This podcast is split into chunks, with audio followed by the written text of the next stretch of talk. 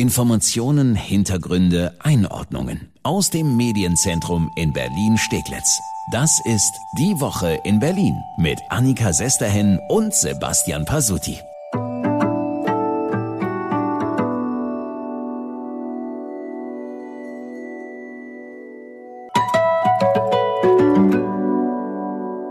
Morgen, ab Samstag, den 27.11.2021 gilt es 2G fast überall und zusätzlich 2G Plus bei uns hier in Berlin.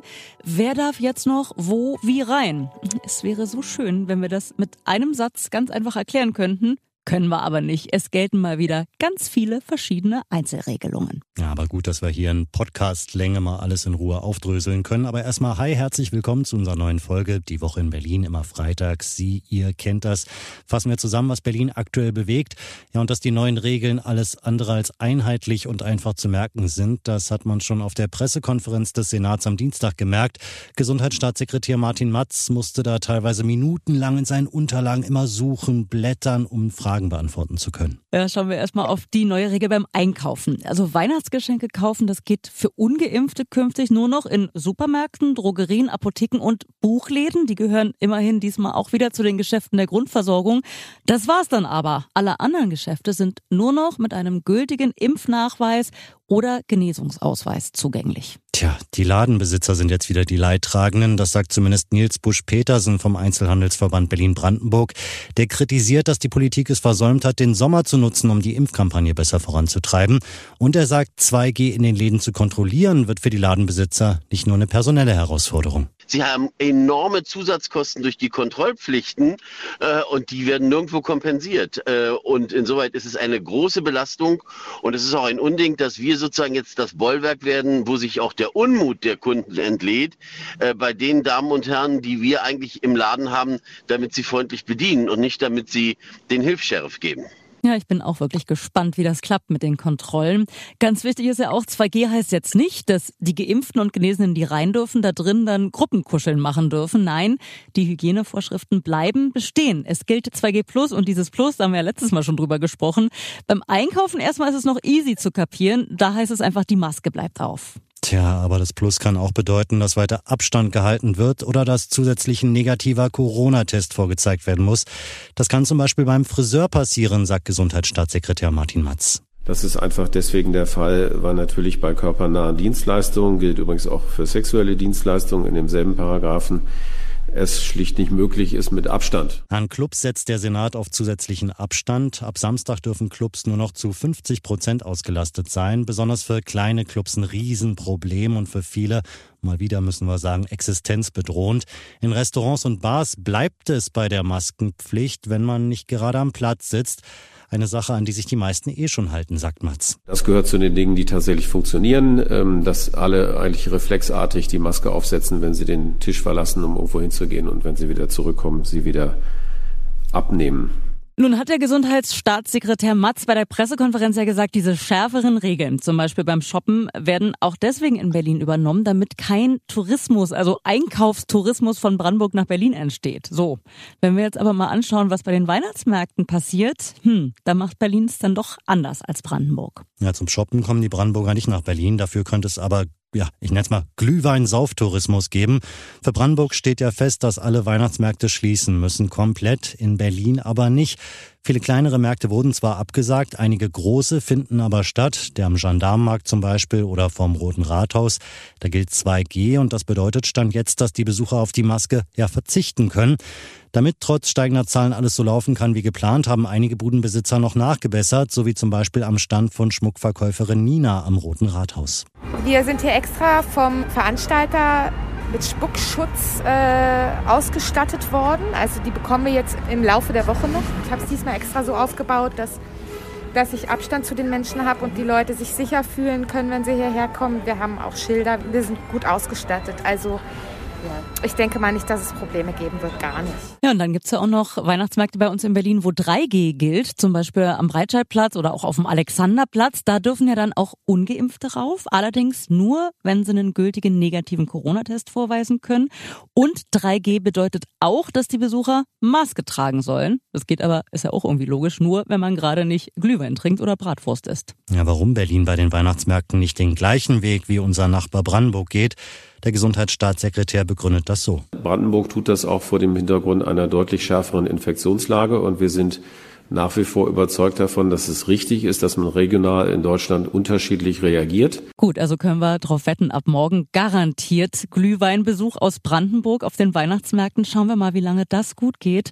Bei Großveranstaltungen, da gibt es auch eine wichtige Änderung. Die gilt ab dem 1. Dezember erst, aber das ist auch so eine richtig schöne Rechenaufgabe. Ja, natürlich. Ab einer Zahl von 5000 Zuschauern gilt das Ganze. Da wird es ab Dezember so sein, dass eine Obergrenze gelten wird. 50 Prozent der Gesamtauslastung dürfen auf diese 5000 Zuschauer draufgepackt werden.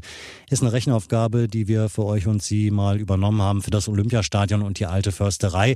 Ins Olympiastadion dürfen dann noch 42.000 Menschen, in die alte Försterei 16.000. Alle müssen geimpft oder genesen sein. Außerdem muss zusätzlich Maske getragen werden. Und dann war natürlich die Frage groß, was ist denn jetzt mit den Schulen? Was ist denn jetzt mit den Kitas? Puh, ja, die Präsenzpflicht bleibt erstmal bei uns in Berlin, trotz der hohen Ansteckungszahlen. Es soll aber mehr getestet werden mal wieder. Ja, mindestens zweimal in der Woche müssen Eltern von Kita-Kindern künftig nachweisen, dass ihr Kind negativ getestet ist. Sie bekommen dann diese Lolli-Tests von den Kitas in die Hand gedrückt und die Eltern müssen dann schriftlich bestätigen, dass sie ihre Kinder negativ getestet haben. An Schulen soll erstmal weiterhin dreimal wöchentlich getestet werden. So, haben wir jetzt alles?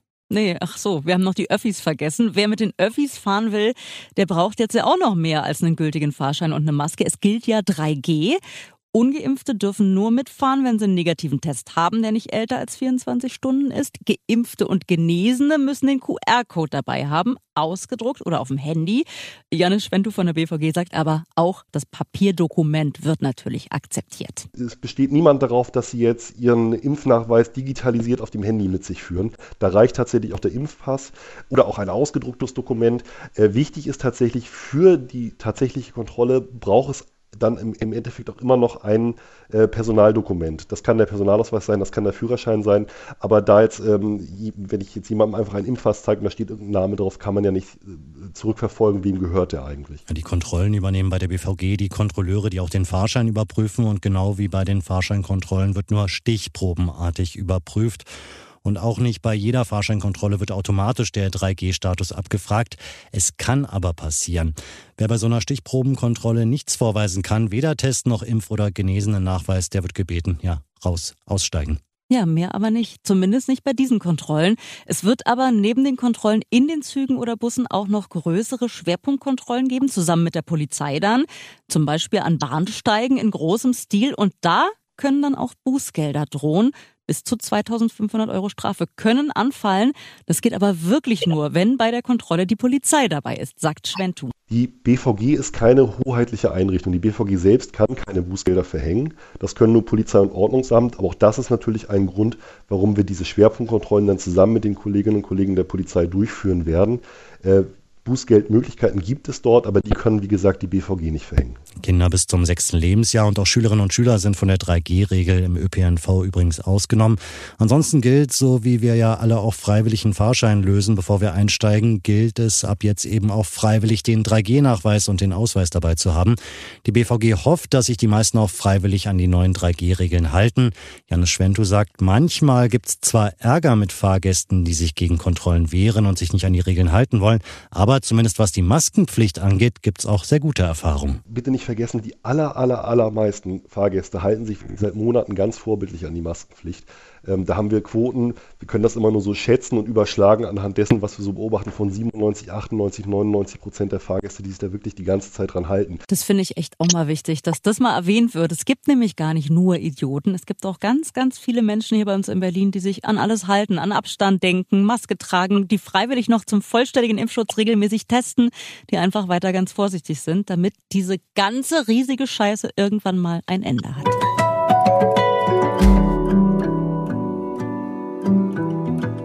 Ach, wie schön ist das denn, wenn wir mal sagen können, dass etwas klappt hier bei uns in Berlin und sogar besser klappt als überall sonst in ganz Deutschland. Beim Impfen ist das so. Es kommen jetzt, muss ich sagen, viele, viele Zahlen. Aber da es erfreuliche Zahlen sind, wollen wir die euch nicht vorenthalten. Ja, was das Impfen in Berlin angeht, da können wir, glaube ich, von einer explosionsartigen Entwicklung sprechen in den letzten Tagen und Wochen. Gesundheitsstaatssekretär Matz hat die Erfolgszahlen mal uns auf Twitter mitgeteilt. Bei den Erstimpfungen zum Beispiel ist es aktuell so eine Steigerung um das Dreifache knapp, die wir erleben. Allein in dieser Woche waren es so rund 3800 Menschen, die sich für die Erstimpfung entschieden haben. Vor einem Monat gerade mal nur knapp 1400. Noch krasser sieht man den Effekt bei den Auffrischungsimpfungen. Da gibt es aktuell sogar eine Steigerung auf das 6,8-fache. Ja, in dieser Woche haben sich täglich ähm, knapp 20.000 Berlinerinnen und Berliner den Booster geholt. Berlin ist damit ganz weit vorne. Gut 30 Prozent der über 60-Jährigen sind bei uns geboostert. Bundesweit sind es gerade mal gut 18 Prozent. Ja, woran liegt es, dass Berlin das gerade besser hinbekommt als andere Bundesländer? Ist ja irgendwie klar. Äh, einmal haben wir wenigstens zwei Impfzentren aufgelassen. In vielen anderen Bundesländern war ja Ende September Schluss damit. Außerdem wurden früh mobile Teams eingesetzt und fleißig auch in den Arztpraxen mitgeimpft. Also es klingt alles erstmal ganz toll. Trotzdem, es gibt wieder Terminmangel, lange Warteschlangen. Heute am Freitag, wo wir aufzeichnen, zum Beispiel am Ringcenter Frankfurter Allee. Vier Stunden warten die Leute da. Gesundheitsstaatssekretär Matz hat aber auch da Lösungsansätze geteilt. Die Bundeswehr hilft ab sofort in den Impfzentren mit, mit knapp 100 Soldaten. Die Kapazität lässt sich so auf weitere 2000 Impfungen täglich steigern. Im Lindencenter in Lichtenberg ist in Windeseile ein Ladengeschäft ausgebaut worden. Auch da kann jetzt noch mehr geimpft werden. Ich habe das Ringcenter angesprochen. Inzwischen im Ringcenter 1 an der Frankfurter Allee gibt es die neue große Impfstelle. Da nochmal täglich bis zu 1000 Impfungen möglich. Ja, und ab Montag kommt dann noch eine neue Impfstelle dazu im Freizeitforum Marzahn. Und ab dem 3. Dezember, das ist Freitag, in einer Woche kommt noch die Impfstelle auf der Trabrennbahn Karlshorst hinzu. Und außerdem gibt's dann in einigen Arztpraxen auch noch Wochenendimpfsprechstunden. Auch ein schönes Wort. Ja, und ganz frisch beschlossen an diesem Freitag heute vom Senat, das Impfzentrum Messe bleibt bis mindestens Februar auf. Liegt daran, dass die Grüne Woche nun doch abgesagt wurde. Das ICC, ja der Ausweichstandort für die Messe, das eröffnet aber trotzdem als zusätzliches Impfzentrum. Da werden dann künftig auch doppelt so viele Impfungen unterm Funkturm möglich sein mit Messe und ICC. Ja, es geht also weiter voran in Sachen Impfung. Gut so, ob's alles reicht. Die neuen Regeln, das endlich angezogene Impftempo, keiner weiß es so wirklich. Bin wirklich gespannt, ob wir hier im Podcast nicht schon nächste Woche wieder über neue, schärfere Regeln sprechen müssen. Lothar Wieler vom Robert-Koch-Institut und Bundesgesundheitsminister Spahn haben bei der Bundespressekonferenz heute Kontaktreduzierung gefordert und zwar sofort. Mal schauen, was wir nächste Woche hier alles erzählen müssen. Ja, da bin ich auch wirklich sehr gespannt drauf. Apropos Kontaktreduzierung, ne? Wir sind ja hier die absoluten Oberstreber, muss man ja auch mal sagen. Am Arbeitsplatz gilt ja eigentlich 3G. Bei uns hier im Medienzentrum haben wir 2G plus. Das heißt, wir beide, beide ja vollständig geimpft, wir testen uns zusätzlich dreimal die Woche und darüber hinaus haben wir noch beschlossen, uns vorsichtshalber nicht mehr äh, räumlich zu treffen. Also wir sind räumlich getrennt. Wir sitzen heute zwar im selben Großraumbüro, aber jeder in der anderen Ecke des Raumes und sind hier per Skype zusammengeschaltet. Äh, man kann nur sagen, hoch lebe die Technik.